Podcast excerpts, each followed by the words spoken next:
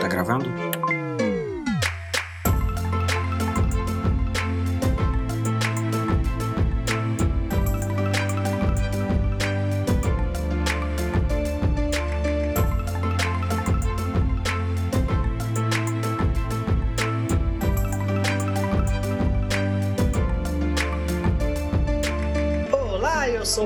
Começando mais um Projeto Lumos aqui no Pegadoria. Estou ao lado da Ana Flávia. Oi.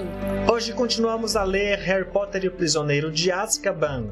E chegamos agora ao capítulo 6, Garras e Folhas de Chá.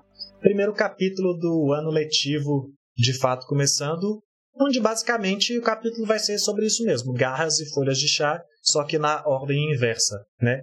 Tem uma aula com folhas de chá Exato. primeiro e outra aula com garras. Depois tem garras. E no meio disso tudo ainda tem uma aula com gatos. Ou Isso. só gato, no singular. Eu acho, eu tenho a impressão que todos os livros têm esse capítulo, né, de aulas. Você não tem essa impressão? Eu tenho a impressão que é isso é a saga Harry Potter, né? Estudar em Hogwarts. Não, eu falo um capítulo que só conta sobre as aulas, assim, olha, então essa manhã teve aula disso, aí aconteceu isso, aí eles fo- foram para outra aula, aí aconteceu aquilo outro na aula. Tipo o professor Sprout tirando mandrágoras, aí depois a aula do Lockhart, aí depois a aula de não sei o que, sabe? Sempre tem esse capítulo que é, É, só... eu acho que isso, situar. comentário. Eu fiz a piadinha, mas é porque assim. Eu entendo, porque é mais presente isso nos livros, é mais evidente isso nos livros do que nos filmes, né? Nos filmes, Uhum. geralmente, parece que quando tem aula, é porque a aula serve a um propósito, propósito maior para inserir algo da tema, trama é mesmo. As aulas que Uhum. aparecem são mais essenciais para mover a trama. Enquanto aqui, elas, mesmo quando estão movendo a trama, movem mais devagarzinho. Porque é E isso, é de de uma maneira mais mostrar. sutil. É de, os livros exploram mais a realidade do Harry, né? Os Exato. livros, na verdade, contam o ano letivo do Harry e como, sei lá, inseriu a Pedra Filosofal, a Câmara Secreta, o Prisioneiro de Azkaban. Como insere o elemento do título dentro do ano letivo. Enquanto os, Uhum. filme, enquanto os filmes têm menos tempo, então os filmes são sobre a história do que está no título e aí, às vezes, tem aulas permeando essa história, né? E eu Sim. acho que é marcante, principalmente no início do ano letivo, esse capítulo que você está falando, sabe? Lá no primeiro livro tinha teve o do que apresentou o Snape primeiro, né? Tem- Tinha aulas do Sim, aula de poções. aula de poções, Depois, aí tem Vingardium Leviosa. Leviosa. E no segundo livro isso não é tão evidente como um capítulo das aulas assim, apesar de que tem o que você falou das mandrágoras, né? É, Eu ia falar sim. que o foco é mais no Lockhart e ele acaba sendo mais personagem. Mas tem também, e aqui agora vai ter. A gente já falou que no capítulo anterior a gente falou que a gente vai ter um pouco mais de aulas do looping, né? Então a gente sabe que isso vai ser explorado, mas nesse capítulo a gente já começa explorando mesmo. E eu acho que é legal essa observação que você fez, porque é um pouco daquilo da, do cotidiano mesmo. A gente tem falado muito sobre isso nesse livro, né? Na verdade, é uma coisa Acho que a gente já falava de como os livros têm isso para além dos filmes, mas nesse, nesse, nesse terceiro parece que ela finalmente está acertando o tom de fazer as coisas serem mais orgânicas mesmo. A gente falou isso, eu acho que talvez, como falou, em todos os capítulos. Uhum. E aqui tem isso. Mas antes das aulas, eu acho que é legal a gente comentar um, uns- uma- um elemento do cenário de Hogwarts que aparece aqui, que é a primeira aula vai ser de adivinhação, né? Com a professora Mas antes da aula, desculpa te interromper, mas antes da aula tem a- de novo a história do horário da Hermione, né? Já tinha sido comentado que ela estava com livros demais quando eles estavam no beco diagonal. E agora, de novo, tem uma referência a isso que o Rony observa o horário dela e fala: Hermione, sua aula tal tá batendo com a aula tal. Como que você vai para todas as aulas, né? Tem essa menção que vai ser uma constante no, no livro todo. E É, aí, e a gente já enfim, vê que tem algo bem estranho. estranho. Primeiro porque Aham. ela fala, assim, primeiro que a desculpinha é, não, tá resolvido com a Minerva, pode ficar tranquilo. Uhum. Mas depois ela começa a dar informações meio confusas, sabe? Fala de aulas que ela fez que não teria como ela fazer, porque ela estava na outra Sim. aula. Então a gente já Exato. vê que tem uma parada aí. Assim, a J.K. Rowling nem faz questão de esconder que tem um mistério aí. Só Uhum. tem uma coisa acontecendo. A Hermione tá fazendo alguma maluquice aí, provavelmente é uma parada mágica que ela fez, porque ela é Hermione e ela tá envolvida com Minerva para fazer isso. Mas a Hermione realmente tá. Que time! Time de loucas Dream aí do team. estudo. Mas o que eu queria Só falar. Só as mulheres maravilhosas. Hum. O que eu queria falar é que eles estão indo para aula da professora Sibila Trelawney e é na torre, né? Na torre norte. Sim. E eles estão lá que perdidos, como é. sempre, porque Hogwarts difícil demais achar as coisas. E aí a ajuda que eles têm é de um cavaleiro de um quadro, sabe? E eu acho que fazia tempo que não parecia um quadro entrosado, assim. Eu nem Tão sei ativo, se apareceu. Uh -huh. Se apareceu tanto, assim, lembrando agora, mas a gente tem os quadros, tem um quadro da mulher gorda, né, que é a porta do, da sala comunal da Grifinória. Mas aqui a gente vê eles interagindo com Hogwarts, né? E tem muito a ver com isso que a gente estava falando, de como é o ambiente em Hogwarts. Ainda que o capítulo seja sobre a aula, não é só vamos para aula. A gente está vendo mais um detalhezinho de Hogwarts, esse mundo ganhando mais vida. Eu acho legal, né, ver, é o Sir Cadogan, Sir Cadogan, Isso. que é esse cavaleiro malucão aí. E é tá engraçado com... que ele é todo tupetudo, né? Ficar, ah, vou te desafiar, não sei o quê. Quando os meninos falam, ah, o senhor pode ajudar a gente a chegar na aula? Oh, uma. Como é que ele fala? Uma expedição, sei lá, ele fala uma coisa assim. E aí ele, de repente, é brother e aí ele leva os meninos pra aula, pulando de quadro em quadro. É, e ele me lembra muito também, naturalmente, por ter essa coisa de cavaleiro, sir, do, do Nicoá sem cabeça, né? É praticamente, eu vejo como, tipo assim, ah, são é o mesmo personagem, ou pelo menos seriam da mesma galera de cavaleiros em vida. Ainda que o Sir Cadogan não necessariamente seja um personagem morto, né? uhum. né? Fica até essa curiosidade: quais quadros podem se mover? Será que os quadros que se movem são só de pessoas? Ou se eu pintar uma hum. figura fictícia, ele vai se mover e se. Se você pintar uma árvore. Não, e quando surge o efeito?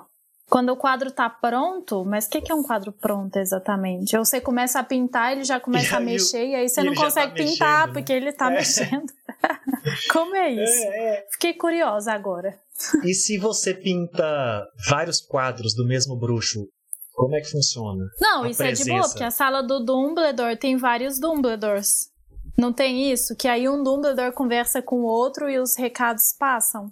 Tem algum ah, livro tem, tem isso, isso. Tem isso mesmo, tem isso. Tem. Eu, acho que é na, se... armada, na armada do Dumbledore, Ordem da Fênix. Não, não, não, não é exatamente assim como você falou, mas tem isso dos quadros conversarem e passarem é. contato e de uma parede para outra.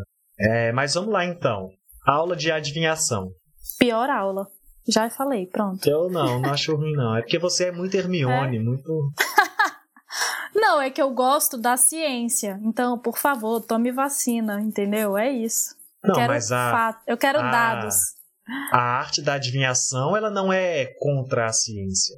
Ela só traz Mas ela tá baseada visão. em quê? Tá baseada em quê? Em adivinhação, é. A gente foi a primeira aula também, você já quer saber tudo. Ou seja, é uma aula de suposições, praticamente. Vamos ficar aqui não. especulando, que nem a gente aqui gravando esse podcast. Vamos especular sobre tudo e transformar isso numa aula. Ué, por favor, né? Então, mas sei. até a especulação tem que ter embasamento. A gente não pode especular é, qualquer coisa aqui. A gente não pode chegar e trazer. Hum, será que a Sibila gosta de tatu ou de capivara? A gente não tem embasamento, entendeu? A gente não pode fazer qualquer qualquer filosofia aqui. A gente pode ir só pelo que a vida está nos dando. E é isso que a adivinhação faz. Pela borra Ai, do café. O que, que a borra do café um nos deu? Um belo café que eu tomei, apreciei e foi ótimo. Só isso. Não, mas, é, mas será que essa experiência não, não pode dizer. Se tá, a gente não está falando aqui, ó, que nessa história especialmente, tá tudo amarrado. Os elementos Sim, que aparecem claro, ali no primeiro claro. capítulo. Não, ela é importante. E, é impo e eu acho interessante, assim, que ela cumpre um papel de ser a professora fora da curva que o Lockhart cumpria antes. Só que o Lockhart era insuportável. E agora o papel que ela assume é assim, ela assume esse lugar, mas sendo a professora lunática, que a gente não tinha até então. Então eu acho legal isso. Que sempre tem um professor que é diferente, assim, que é fora do, do padrão tradicional Minerva, vamos dizer assim. É, e o Harry tem que se acostumar com isso, porque também em Harry Potter, toda vez que algo é diferente, é o vilão já. Nunca tem algo que é Exato, diferente. é falar, legal isso, não. É, É, verdade. Então, assim, e essa professora, até apesar dela ser meio aterrorizante, porque ela já manda um Harry Potter, você vai morrer. Você, sinistro! e até assim, com a- e aquela coisa que a gente já falou, né? Do cachorro. Ela traz o elemento do cachorro de novo. A gente De adiantou novo, a é. discussão, mas volta aqui. O cachorro Uhum. mais uma vez. Porque o Sim. cachorro é o sinistro. Ela traz um que é- significado que não tinha antes. O Harry tava só especulando. Eu acho legal que, imediatamente, quando eu comecei a ler dessa vez, essa cena da aula dela, eu pensei, por que, que a gente nunca viu essa professora? Se todos os professores no primeiro dia de aula ficam sentados na mesa no salão principal. E aí, imediatamente, quando eu pensei isso, ela explica: ah, talvez vocês não tenham me visto, que eu não gosto de me misturar muito. Ela imediatamente deu a resposta. Então, eu achei assim que a J.K. Rowling conseguiu construir uma personagem muito peculiar e muito coerente para o universo que ela está envolvida. E deu uma desculpa muito boa para ela de repente aparecer na história e a gente nunca ter ouvido falar dela. Sim, apesar de que tem outros professores de matérias eletivas que deveriam. Assim, eu acho que a gente não ter. É, não, mas é. Não tem muito o que falar mesmo. É isso mesmo. Apesar de que tem outros professores que também são de matérias eletivas, que sei lá, eles já não teriam visto ou estariam antes, eu acho que é só porque eles nunca se importaram. Sabe quando você tá na escola e você vê professores ali, mas eles não dão aula pra você, nunca deram aula? Você não se questiona muito, você só sabe, tipo assim, tá bom, são professores da escola e não me importa. Eu acho que ela. Mas é legal que ela, pelo menos a autora, tenha tido a preocupação de falar, porque. Porque a Sibila é toda mais chamativa visualmente, né? Então. A gente poderia É, ter com comentado certeza sobre eles ela teriam antes. comentado. É, mas não faria Uhum. falta se não tivesse comentado também, porque antes eles estavam preocupados com odiar o Snape e odiar o Sim, Lockhart. verdade. Mas é legal, é legal essa coisa. Porque ela realmente é bem. Ela é toda signos, né? Essa que é a parada. É, Ela é toda é signos. E eu acho incenso, interessante, é não ela sei o quê, acusar, energia. eu acho legal a relação que ela tem com a Hermione. Porque a Hermione chega toda nariz em pé, essa disciplina é menor. E aí ela já solta pra Hermione: é, você não tem uma áurea. Uma áurea não, uma aura, desculpa. Você não tem uma aura, você não é sensitiva, você não presta pra isso aqui não.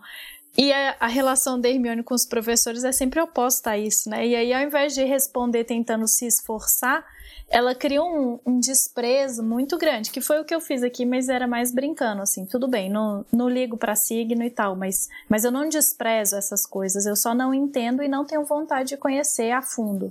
A Hermione já de desprezava crença desde antes, né? Porque lá É. quando ela encontra o centauro, ela já fala.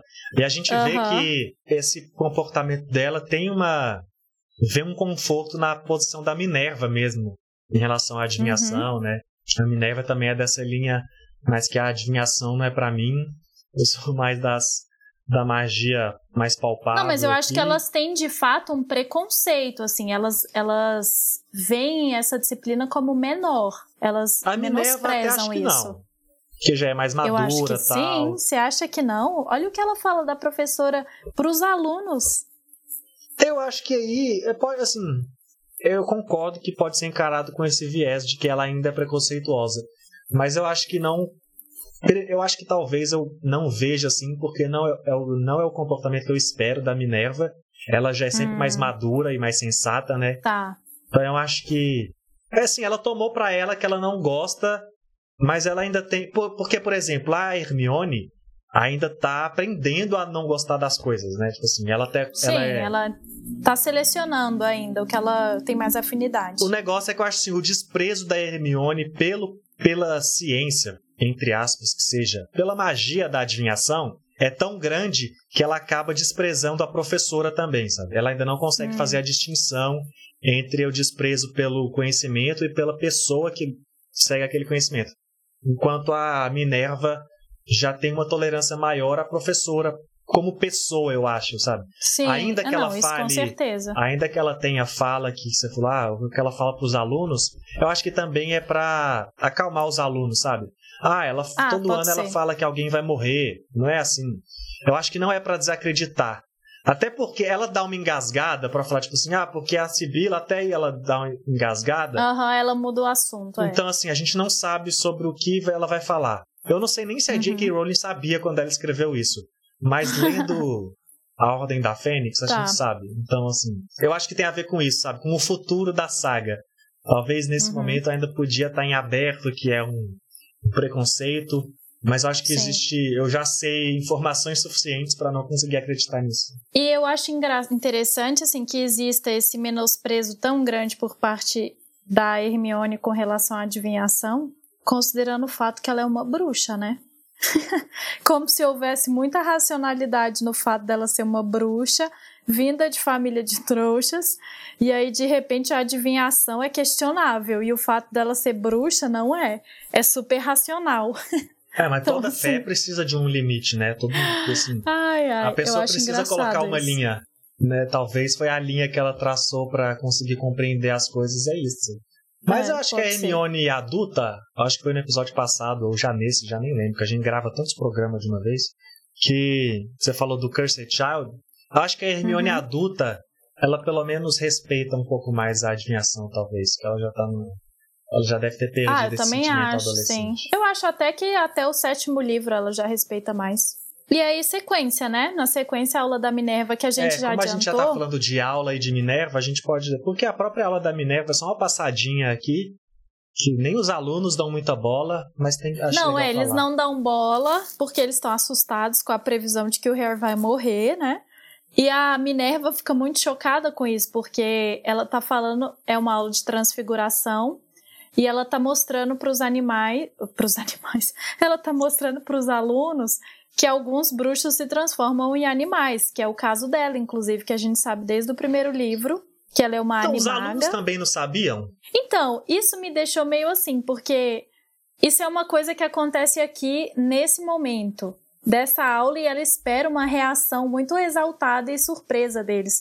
Só que lá no primeiro filme, no- e aí eu tô falando do filme, né, e não do livro, Isso.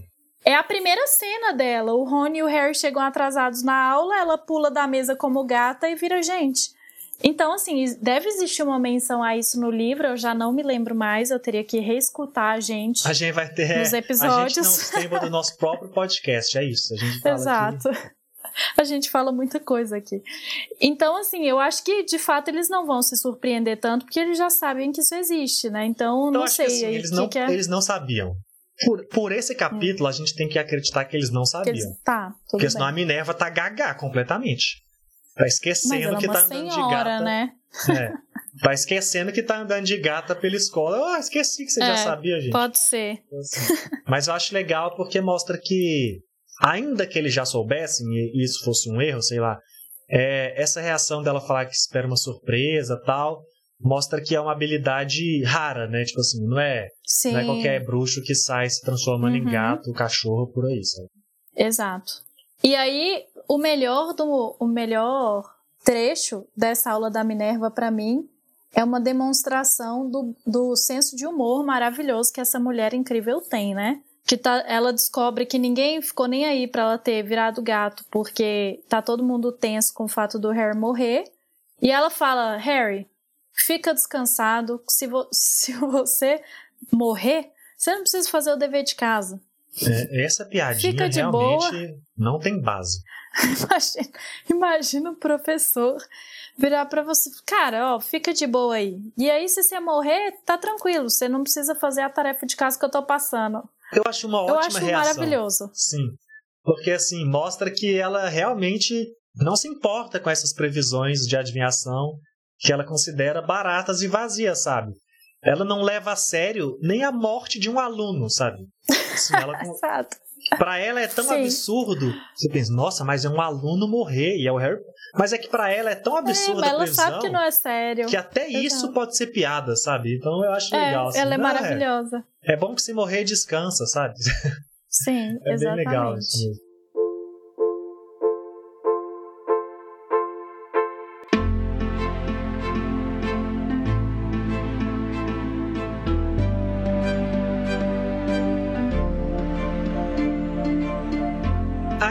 Próxima aula, a gente falou da das aula das folhas de chá, que a gente nem mencionou as folhas de chá aqui, né? Mas As é que folhas de chá. as É folhas de porque, chá na verdade, as usadas- folhas mesmo não importam, né? O que importa é, É. a borra do O chá. que importa é a borra que fica lá o sinistro, que vê o cachorro gigante, que o sinistro é a morte, E o Harry Potter já viu na capa do livro, já viu lá antes do Noitibus, tá? porque ele vai morrer mesmo, não tem como.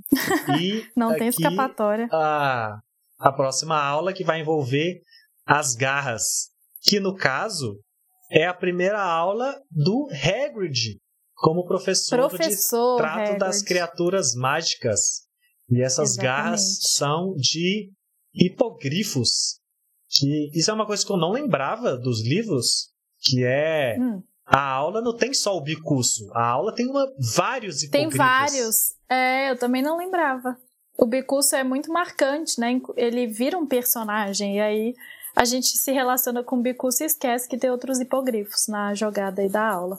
Eu acho legal que entre uma aula e outra tem esses comentários, né, de novo, do Rony preocupado com a previsão do Harry morrer e a Hermione menos, é, diminuindo tudo isso. E eles chegam na aula e a aula vai ser uma aula compartilhada com a Sonserino, que é sempre um problema para os três, né? Principalmente Esse é o trunfo da J.K. Rowling, né? O que, que a gente precisa para. Ai, eu preciso fazer problema, mas é horário de aula. Como que eu faço? Ah, bota a Sonserina na turma que vai dar um problema. Resolve, exatamente. E aí, como você falou, vão ter vários hipogrifos. E aí, esse, eu queria ressaltar que uma falha técnica desse episódio é que a gente não tem o momento de curiosidades com o Pedro Henrique sobre os hipogrifos. Ah, mas, mas é vocês assim... podem consultar o livro, né? Animais Fantásticos e Onde Habitam, para saber mais. É porque assim também, é porque quando eu, geralmente quando eu trago curiosidade das criaturas, é porque as criaturas têm alguma peculiaridade no universo de Harry Potter mesmo, sabe? E o hipogrifo, ele já é uma criatura que ele foi que já está em outras mitologias, como várias coisas estão, né? Quando eu falei ah, dos dementadores, por exemplo. Sim, mas o hipogrifo ele é praticamente importado como ele já é mesmo, né? O negócio é que em outras em outras tipo um troll, então, um trasgo. É, só que em outras mitologias é chamado só de grifo, né? Que em inglês é o griffin. Hum, e aí daí que vem o Gryffindor tá. também. Tal. Eu não sabia que ele Mas, existia em outras. Existe, que é o um animal né? lá que tem ah, corpo de cavalo ou corpo de leão, cabeça de ar. É assim, e aí, dependendo da mitologia, vai mudar, né? Qual animal, a especificação do animal. Mas é sempre isso, assim, uma cabeça de ave num corpo de um quadrúpede, meio cavalo, meio leão. Sabe? O hipogrifo, vem daí, né? Hipo é, é de cavalo. É, fica aí mais tri... hipopótamo, cavalo Hipo da água de tal. equino? Como é isso? Tá. Não, é esse, essa, como fala?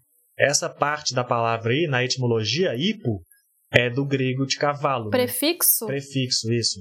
Hum. Então, assim, tá, hipopótamo é cavalos da Entendi. água. Hipódromo, que é onde tem corrida de cavalo. Então, tipo tá. assim. E aí o hipogrifo é que eu pensei é porque... hipo de pouco, sabe? Hipo e hiper.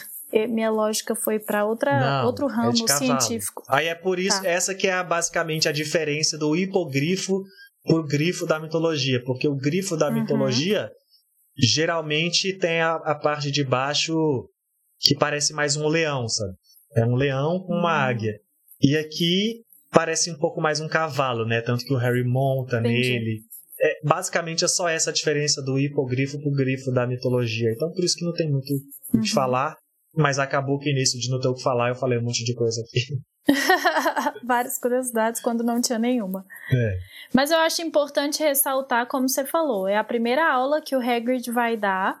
Ele tinha esse sonho que ele achava que jamais se realizaria, né? E a gente sabe já que o Hagrid é um tanto desajeitado, então assim, é, ver que a primeira aula dele vai ser com hipogrifo, dá para perceber que ele tá com um, um plano de aulas muito ambicioso. Primeiro dia com hipogrifo, o que, que vem depois disso, então? É, e é uma coisa que até ele mesmo reconhece depois. Que ele podia ter começado com umas lesmas e tudo mais, só que ele queria causar um impacto e envolver os alunos. E aí já tem a questão do livro também dele, né? Que a gente já tinha comentado. O livro que ele escolhe já é uma criatura por si só. E aí você já tem que lidar com o livro para adentrar o conteúdo que ele vai dar. Então são vários problemas que ele cria e que ele acha que é muito óbvio que os alunos saibam que precisava fazer um carinho no livro. E Nem eu que amo livros faço carinho no livro. Eu não cheiro, só isso, como ele achava como para ele era só uma piada, porque ele achou que ia ser engraçado. É, assim. super divertido. Nossa, esse humor do Hagrid é péssimo. e o hipogrifo, pelo amor de Deus, né? Que bichinho fresco. É uma lady esse. Não, Rainha não, da não, Inglaterra, o bicuço. É, não, mas é isso, é um animal nobre e eu acho justo. Justo? Nossa, é muito inglês. Sim, mas é porque. Isso é muito britânico Mas é mim. porque uh, você tem que considerar, o que eu considero é assim, ó. Primeiro, a- qual é a base da relação com o hipogrifo? É simplesmente a humildade, sabe? Ó, você tá aí, eu tô aqui. Eu quero puxar assunto Mas não acho você. que é humildade a palavra, não. Mas tudo Eu bem. acho que é, Pode não, falar. porque assim, ó, o hipogrifo tá lá, tá na dele, e você tá na sua, e você quer puxar um papo com o hipogrifo. Você vai chegar passando a mão? Você vai chegar montando nele? Não vai. Você vai conversar. Só que o hipogrifo não conversa igual uma pessoa. Então ele precisa ser no olhar. A linguagem do, do hipogrifo é no olhar, porque ele não sabe falar. Então você vai no olhar, você mostra que você tá ali, ó, tô aqui de boa na humildade para conversar com você, e você espera uma resposta. É igual com uma pessoa, você não chega conversando com uma pessoa aleatória. Você não chega no meio da rua, ah, quero, quero flertar com aquela pessoa ali. Você não chega do nada, passando a mão, gritando, já chegando, montando nas costas, já chegando. Ó, você chega na gentileza. Só que uma pessoa, você consegue trocar na ideia. E aí a ideia pode ser uma piadinha, não necessariamente pode ser nobreza, né? Na nobreza, na relação formal. Porque as pessoas têm vários espectros sociais. Então você pode chegar na piadinha, no sarcasmo, elogiando a camiseta, sei lá. Agora o hipogrifo, ele não tem camiseta pra você elogiar. ele não sabe entender Não, uma piadinha. Então assim, você tem que ser só no incomoda- olhar. Mas o que me incomoda é que não é só o olhar, é a reverência. Você tem que se abaixar. E, então, assim, eu não entendo isso como uma questão de. Eu não sinto que a relação é igual, entendeu? Mas não é igual. Você precisa se demonstrar submisso ao, ao- Eu sempre quero falar bicuço, como se o bicuço fosse a regra geral dos bichos. Você tem que se abaixar para os hipogrifos para falar, sou seu súdito. E aí ele aceita ou não aceita. Isso não é uma relação de humildade em lugar nenhum do mundo.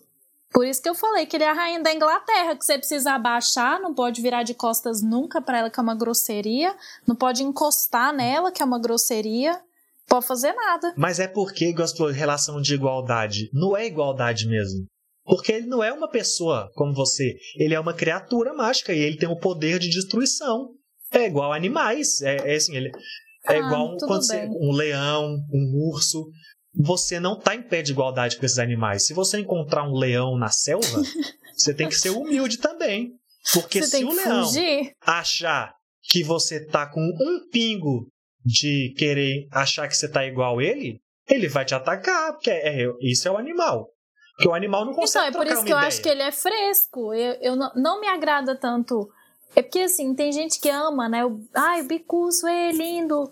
Ó, legal. Eu não acho, eu acho ele bem nojentinho Você- mesmo. Você não tá me meio interessa draco, pelo hein? bicuço.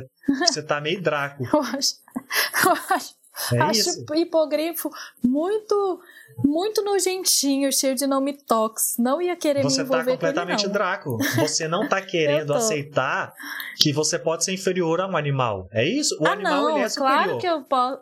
A natureza Não, é ele superior. é superior, sim, sim. Mas assim, ter- são muito, muitas cerimônias. Eu, eu não gosto disso, de muitas cerimônias. É preciso respeitar a natureza. Eu também não gosto de cerimônias. Mas a natureza, ela não tá na mesma página que as pessoas, entendeu? É, não, certamente. A gente não tem como escolher, né? A gente só tem que aceitar. Exatamente, a natureza funciona nas próprias regras dela. E eu acho que Isso. isso é maneiro dessa aula, sabe? É mostrar isso. Hum. É mostrar a relação. É o, é o que o Hagrid quer ensinar, sabe? Você não pode chegar. Mas eu não sei se a J.K. Rowling pensou isso, não. Eu acho que é uma lição sua que é muito boa Eu- eu pra acho que o que a. J.K. Rowling fez. Não, eu acho que ela pensou, porque eu acho que o hipogrifo, e especialmente o bicurso, representa isso em Harry Potter, sabe? E nesse livro vai representar.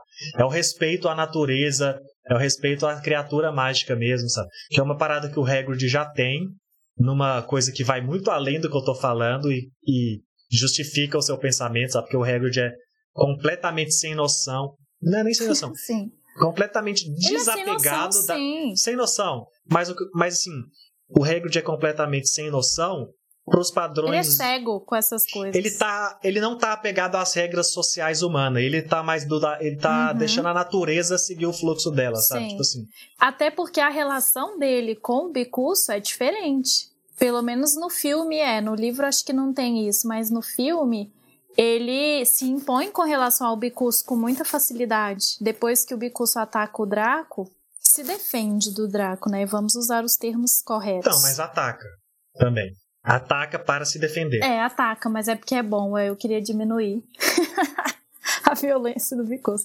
Mas no filme, o, o Hagrid se impõe, fica assim, é, Bicuço, não, não, vai pra lá, pra lá. E não tem a cerimônia dele fazer a reverência. Então você vê que, assim, o relacionamento que ele tem com, a- com as criaturas é muito diferente. Ele realmente tem uma sintonia especial que E os outros é não têm. porque ele já manja, ele sabe a hora Sim. que ele tem que deixar a criatura comandar, mas a hora que ele tem que comandar também. Que aí entra no que você falou de relação de igualdade, mas só é possível a igualdade porque ele tá compreendendo a natureza, sacas? Enquanto você não Uhum, compreende, aí pode parecer essa coisa que você falou de submissão. Uhum. Quando não é submissão, porque o Hagrid, porque o Harry, porque, como eu entendo, o Harry faz a referência e abaixa a cabeça e se bota inferior, como você falou, mas no minuto seguinte tá montando sobre o bicuço, sabe? Tem uma E recompensa. se você sim. perguntar para os centauros lá no livro 1, estar montado absurdo. é, ser inferior, sabe? Aham, Então, sim. assim, é, existe um equilíbrio aí. E eu acho Uhum. que ela passa muito essa mensagem nessa cena, mas é possível ter a interpretação que você teve, de achar inferior. Tanto que é meio que a postura do Draco, e é por isso que ele é atacado, e é por isso que ele se fere, e aí né, com relação Sim. ao Bicuço. E eu acho legal o que você falou, lembrou que você lembrou que o Harry monta no bicuço, né? E voa um pouquinho e volta pra aula. E eu, é- nossa, as pessoas que não leram e só viram o filme, elas precisam saber que existe uma diferença gritante entre essa mesma cena no livro e no filme. Porque no filme, o Harry tá assim voando, abre os braços e grita, e uhul! É, Você tá se descobrindo, I'm the né? king of the world! Aham. tá lá arrasando. No livro, ele tá desconfortável, ele tá comparando o voo no bicuço com o voo na vassoura, que na vassoura ele comanda e no bicuço ele não tá entendendo nada, ele tá desconfortável, ele tá com medo de cair. E eu acho que é muito parecido com a sensação que eu tenho quando eu ando a cavalo. Eu, eu me identifiquei muito. Porque E eu faz acho todo muito sentido, doido. porque que a gente fez todo o flashback da, da- do nome hipogrifo aqui, de ser cavalo, e Sim, é exatamente isso. Eu tenho certeza que a J.K. Rowling olhou muito para cavalos nessa relação. É obviamente que para montar um cavalo você não tem que fazer toda essa referência. E eu nem tenho experiência com cavalo, você tem um pouquinho mais de contato que eu, mas tem isso e tem isso de respeitar o cavalo. Se o cavalo souber que você tá desrespe... sentir que você está desrespeitando ou está com medo, ele vai te jogar no chão. Ele- Tem todo esse rolê, né? o não, pessoal ele de fazenda caga na sua cabeça. Não é. quer dizer que você é inferior ao cavalo, você só tá mostrando ao cavalo que você respeita, sabe? E o Sim. cavalo, ele Não, te e- entende o respeito pelas ações. Você não pode dar um presente pro cavalo. E aí, cavalo, ó, lembra que nós somos brother aqui. Assim, o cavalo. Animal é na ação, não é na. É. Então, se você não mostrar, pôr na cabeça no chão ali. Por isso que eu acho muito legal essa cena, sabe? Eu acho que ela é muito rica, de traz o que o Hagrid quer passar, a diferença, sabe, de postura, de relacionamento, como o Hagrid pode se relacionar com os animais. O, o Harry ainda ter o medo, sabe? O Gus falou, você já tá conquistando o respeito do animal e o animal, mas você ainda tá com medo, porque a natureza é intimidadora mesmo, e eu gosto demais disso, sabe? Não, agora que você fez essa análise, eu gosto mais da cena do que eu e gostava também porque você não quer ser o Draco, né? Nunca. Odeio. Não quero ser o Draco. Tudo menos o Draco. Até o Snape, mas o Draco não. Bom, e é isso, a gente já comentou, né? O Draco apronta e é atacado pelo Bicus, faz aquele drama terrível que está morrendo, perdeu o braço. Ai meu Deus, e agora minha vida acabou. Fica ameaçando, né, que o pai dele, quando souber que o Hagrid é professor, e ó, ah, chato, como sempre. E no fim do dia, depois desse longo dia de aulas aí que a gente falou por vários minutos, os meninos ficam muito preocupados em como o Hagrid vai estar depois que teve esse ataque na primeira aula dele e vão visitá-lo. E aí, a princípio, a visita tá correndo muito bem, ele agradece a preocupação, só que com um estalo, assim, ele percebe que os meninos saíram do castelo no meio da noite, ele fica louco da vida, porque não é pro Harry arriscar, sendo que o Sirius Black tá solta por aí. Eu acho que essa cena mostra o quanto duas coisas, né? O quanto a preocupação com o Sirius Black e Harry Potter tá generalizada e o uhum. quanto o pessoal, os adultos que sabem do que está acontecendo, porque a gente vê que as pessoas sabem mais do que a gente sabe, estão realmente preocupados, sabe? A grandeza que é isso, porque é a primeira vez que a gente vê o Hagrid bravo, sabe? O Hagrid que Ele leva grita, dragão é caixa alta casa, o texto. É, tipo assim, acha que é o que as crianças brincarem com dragão, passear na floresta proibida, encontrar com um Sim. traficante de dragão. Nada disso importa. É, mexer aí, com 10 repente... bicursos aí, 10 hipogrifos. Mas e, na, é, e nada disso importa. Livro que mata a pessoa. Agora o, Harry, o Harry, com o Sirius Black à solta, andar extremamente perigoso, mesmo dentro de Hogwarts. Então a gente sente Sim. que. É, Parece que esse Sirius Black tem uma parada aí que. O que ele tem? Eu acho que esse é o sentimento, sabe? Ele Qual matou é 13 Black, pessoas sabe? e começou a rir depois. Não, mas assim. é isso que ele tem. Eu acho que, por mais que a gente saiba disso, a gente sente a gente que tem algo a mais, entende. sabe? É, sim. Fica sim. aquela coisa, ah, é muito distanciamento da notícia de jornal e da realidade, sabe? Eu acho uhum. que tem isso. Ai, tá bom, esse cara matou 13 pessoas, mas por que isso representa um perigo para mim? O que, que eu tenho a ver com isso? Sabe? Uhum. E até o Hagrid tá com medo? Então, putz, tem algo acontecendo aí, sabe? Sim, e assim, a gente entende um pouco que o fato dele ter fugido de Azkaban realmente é muito sério, porque agora a gente conheceu o Dementador. Isso vai sendo construído aos poucos também, né? Pra gente entender na dimensão do perigo que está surgindo. E esse perigo nós vamos continuar explorando, então, a partir do próximo. A gente já está explorando, né? Mas vamos continuar nos próximos capítulos. Para isso, não deixe de nos seguir no Spotify para receber o episódio a hora que ele sai. Não deixe de compartilhar com outros amigos e outros ouvintes para mais pessoas poderem acompanhar essa discussão com a gente. Mande e-mail no phdoria.gmail.com e siga também a gente no phdoria no Twitter e no Instagram. Até o próximo capítulo. Tchau. Tchau.